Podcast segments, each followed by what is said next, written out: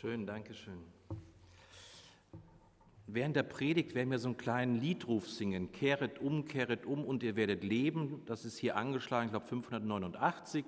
Wer es braucht, Gesangbuch aufschlagen und ich sage dann an, wann wir den Liedruf singen. Ja, liebe Gemeinde, was für ein Predigtext. Erlaubt das Leben einen Neustart? Kann ich eine Raupe sein, die zum Schmetterling wird? Oder bin ich lebenslänglich auf meine Vergangenheit festgenagelt? Saulus aber schnaubte noch mit Drohen und Morden gegen die Jünger des Herrn. Saulus wird hier beschrieben, wie es der Schreiber des Lukas-Evangeliums, der auch die Apostelgeschichte geschrieben hat, macht, wenn er von einem von Dämonen Besessenen schreibt. Dann ist auch mal so ein Schnauben und so ein Außer sich sein wird da geschildert. Dieser Saulus betritt als Angstmacher die Bühne der Apostelgeschichte und damit die Bühne der ersten Kirchengeschichte der Menschheit.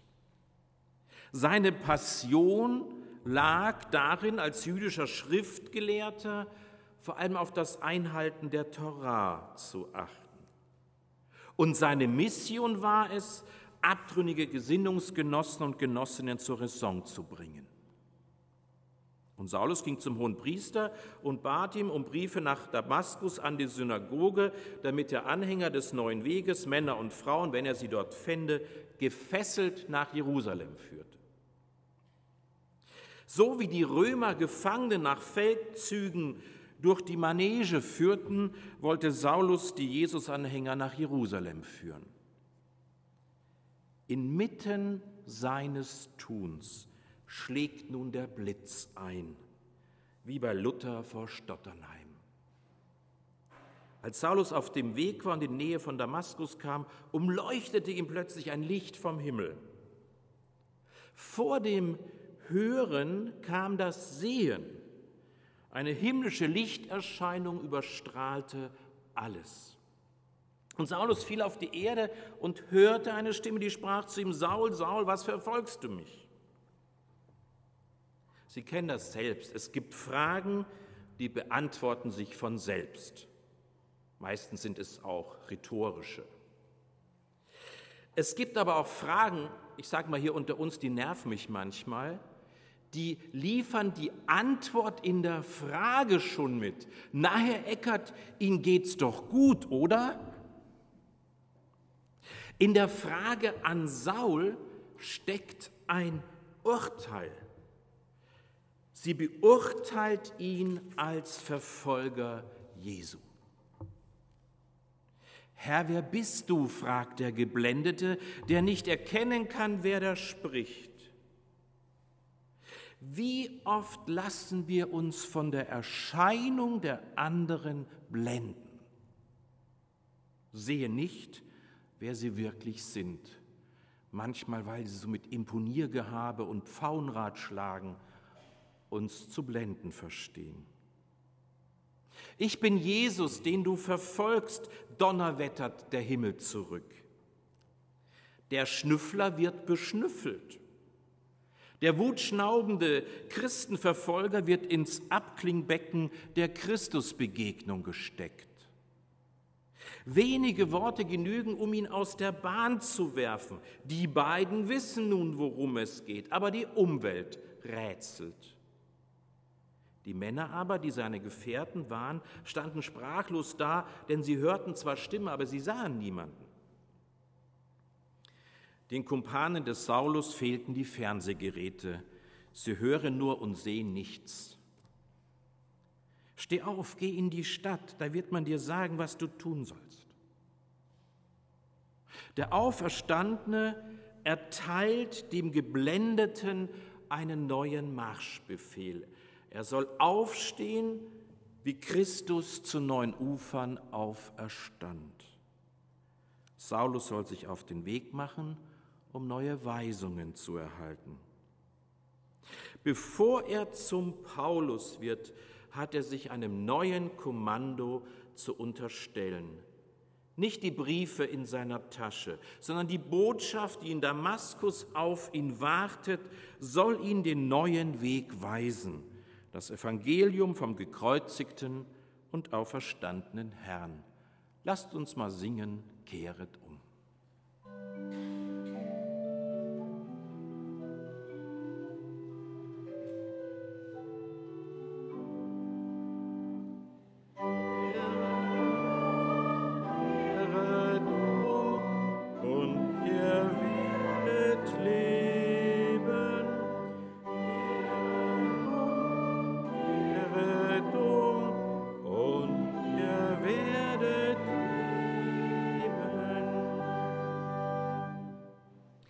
Dieser Saulus aber richtete sich auf von der Erde, und als er seine Augen aufschlug, sah er nichts. Sie nahmen ihn aber an der Hand und führten ihn nach Damaskus, und er konnte drei Tage nicht sehen und aß nicht und trank nicht. Die Begegnung des Saulus war auf seine Augen und auf den Magen gegangen. Er musste an die Hand genommen werden, um nach Damaskus zu gelangen. Schlägt das Schicksal zu, kann die Welt plötzlich ganz anders aussehen. Schmeckt einem das Leben nicht mehr? Müssen wir in die Hand genommen werden wie ein Kind, das nicht weiß, wo es lang geht? Drei Tage nicht sehen, essen und trinken. So erging es Jona, so erging es Christus im Grab. Vor der großen Wende findet bei Saulus die Unterbrechung des Gewohnten statt. Erblinden alte Sehgewohnheiten. Neuer Wein in alten Schläuchen funktioniert hier nicht mehr. Wie es nur selten gelingt, sich in alten Systemen neu zu erfinden. Neuanfänge und Neugeburten gelingen meist erst, wenn Altes losgelassen, wenn mit Vergangenem gebrochen wird. Ich habe mal einige Bücher in der Kreativitätsforschung gelesen. Und die Kreativitätsforschung geht davon aus, Neues kann nur entstehen, wenn Altes maximal gedehnt wird, also maximal verändert wird. Aber meistens kann es nur entstehen, wenn man Altes richtig aufbricht, damit Neues entsteht oder es neu zusammengesetzt wird. Und solches Aufbrechen, solche Brüche sind leider meist bei uns im Leben Schicksalsschläge, Trennungen, Niederlagen oder Abschiede. Und meist sind es Schmerzen oder Ängste, die uns zu Veränderungen und Neuanfängen antreiben. Gerald Hüther, der Neurowissenschaftler, hat das in seinem vorletzten Buch, da geht es um Angst, genau das beschrieben. Angst ist die Kraft zur Veränderung, so schrecklich das klingen mag. Ist doch auch so, nur wer wirklich Rücken hat, geht zur Krankengymnastik. Nur wer Leidensdruck verspürt, sucht die Veränderung. Wem es hingegen in der Hängematte seines Glücks gut geht, hat doch keinen Anlass aufzustehen, nach Damaskus zu gehen, neue Weisungen zu erhalten. Wir singen noch einmal.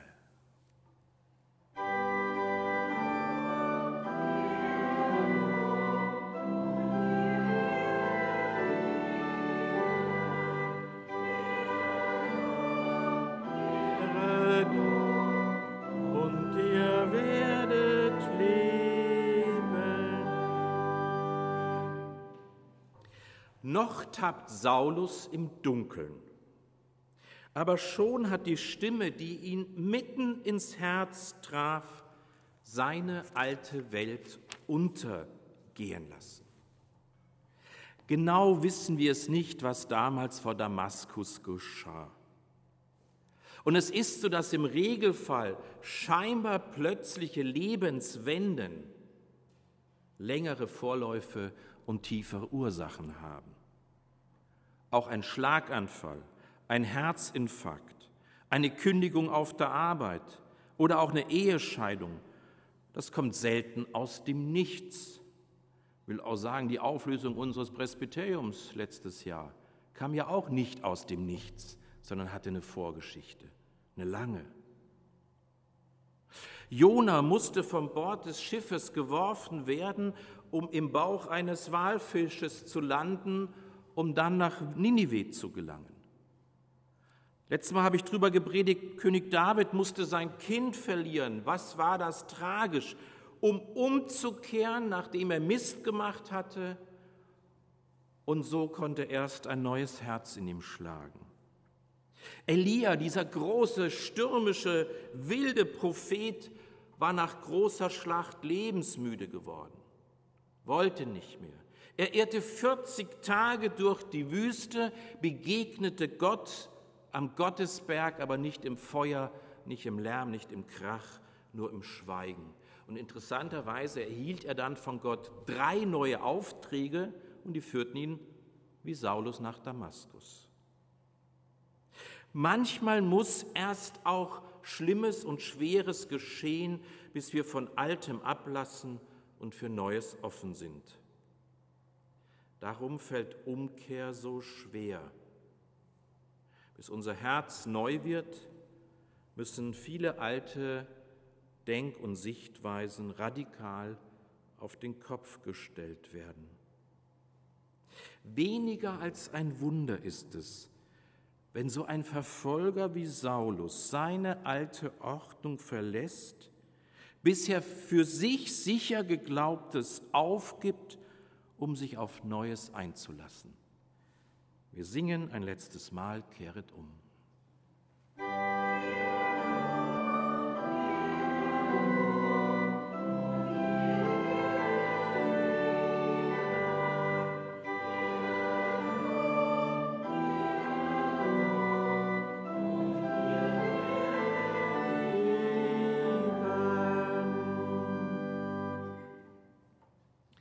Liebe Gemeinde, jetzt gab es viel Lobhudelei für Neuanfänge.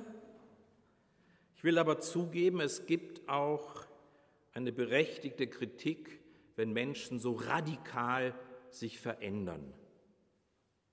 Konvertiten sind selten beliebt. Konversionen zwischen Konfessionen und Religionen sind auch eher die Ausnahme.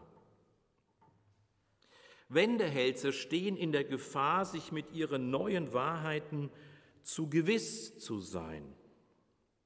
Ich war ja immerhin in Bonn mal zwölf Jahre Vorsitzender der christlich-jüdischen Gesellschaft. Und ich kann sagen, ich habe es öfters erlebt und es gab sogar richtige Probleme, die sogar vor Gericht gelandet sind vor meiner Zeit.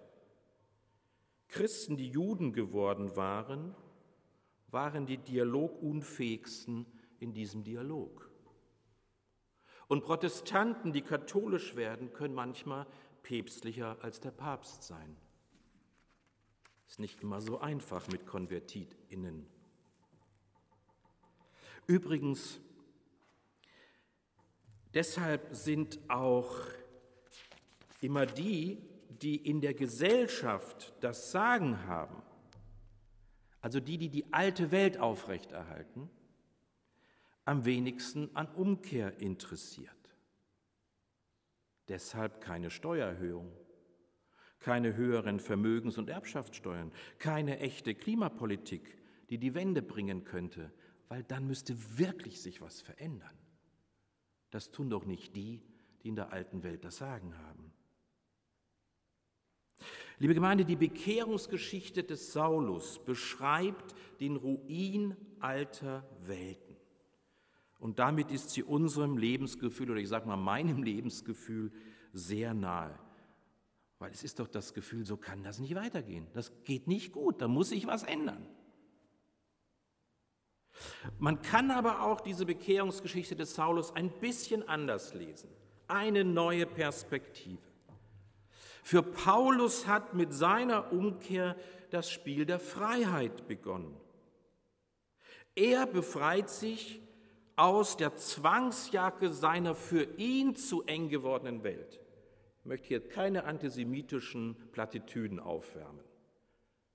Das ist ja gerade auch jetzt wieder in Karlsruhe das große Thema. Ist dieser Weltkirchenrat antisemitisch oder nicht, weil er sich auch um die Lage der Palästinenserinnen in den Gebieten kümmert, die man auch besetzt nennen kann. Aber Paulus, für Paulus war das eine Zwangsjacke geworden. Dieses alles ganz, ganz, ganz, ganz richtig machen müssen. Alle 613 Gebote möglichst gut hinkriegen und möglichst darauf achten, dass alle anderen das auch tun. Er entrinnt in gewisser Weise dem Kerker eines falschen Friedens, einer falschen Sicherheit, weil unser Heil kriegen wir eben nicht gebacken, indem wir alle Regeln brav erfüllen. Und im Paulus findet Gottes Geist nun ein neues Nest. Und Paulus darf auch den Zauber des Neuanfangs genießen. Liebe Gemeinde, es gibt Schicksalsschläge, die einen aus der Bahn werfen. Nach denen stehst du auch nicht mehr auf. Und die gilt es auch nie zu verklären. Und der Spruch Krise als Chance kann einer der zynischsten Sprüche sein, wenn du am Boden liegst. Auch der Spruch Zeit heilt Wunden kann mega fies daherkommen.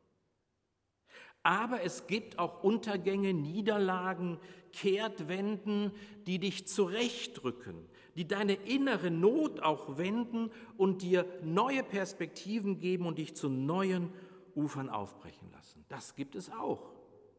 Bei Paulus war das so. Drei Tage fühlte er sich so, als wüsste er nicht ein noch aus, hat nichts mehr gesehen, wusste nicht, wo es lang geht. Aber dann ging ihm ein Licht auf.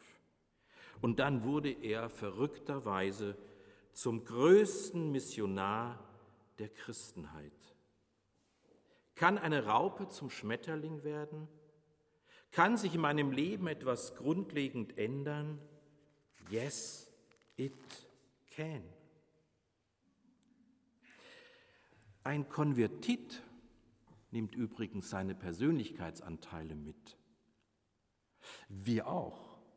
Nach Scheidungen, in einer neuen Partnerschaft sind wir immer auch die, die wir vorher waren. Paulus hat übrigens bei seinen alten Gesinnungsgenossen sich keine Freunde gemacht. Der junge Luther hat sich bei Kaiser und Papst nur Feinde gemacht. Denn, und das ist das Verrückte, das Neue wirft immer einen kritischen Blick auf das Alte.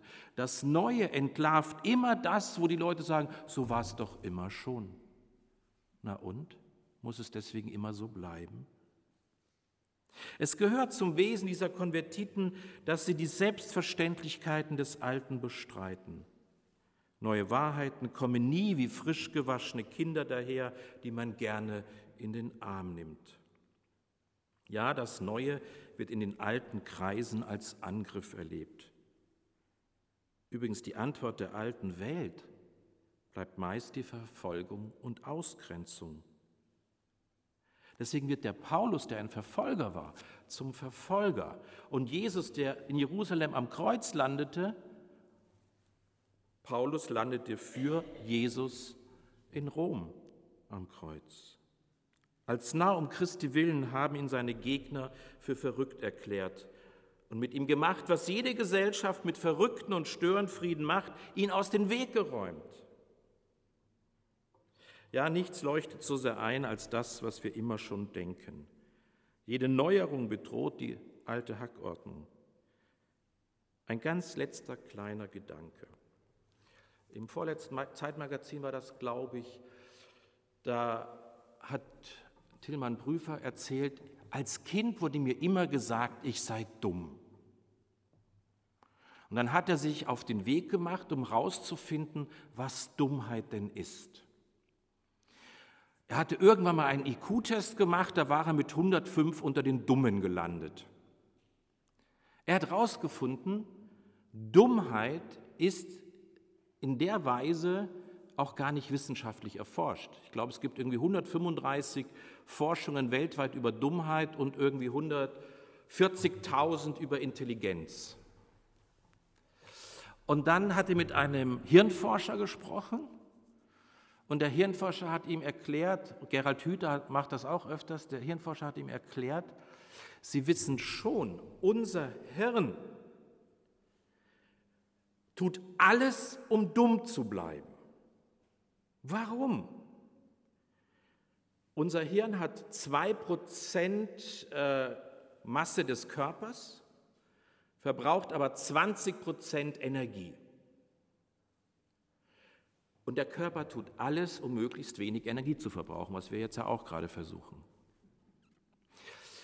Und du verbrauchst weniger Energie, wenn alles hier beim Alten bleibt, wenn du dich nicht auf irgendwas Neues einlassen musst. Auf das Neue sich einlassen heißt umbauen, neue Straßen bauen im Gehirn. Kostet Kraft, kostet Energie.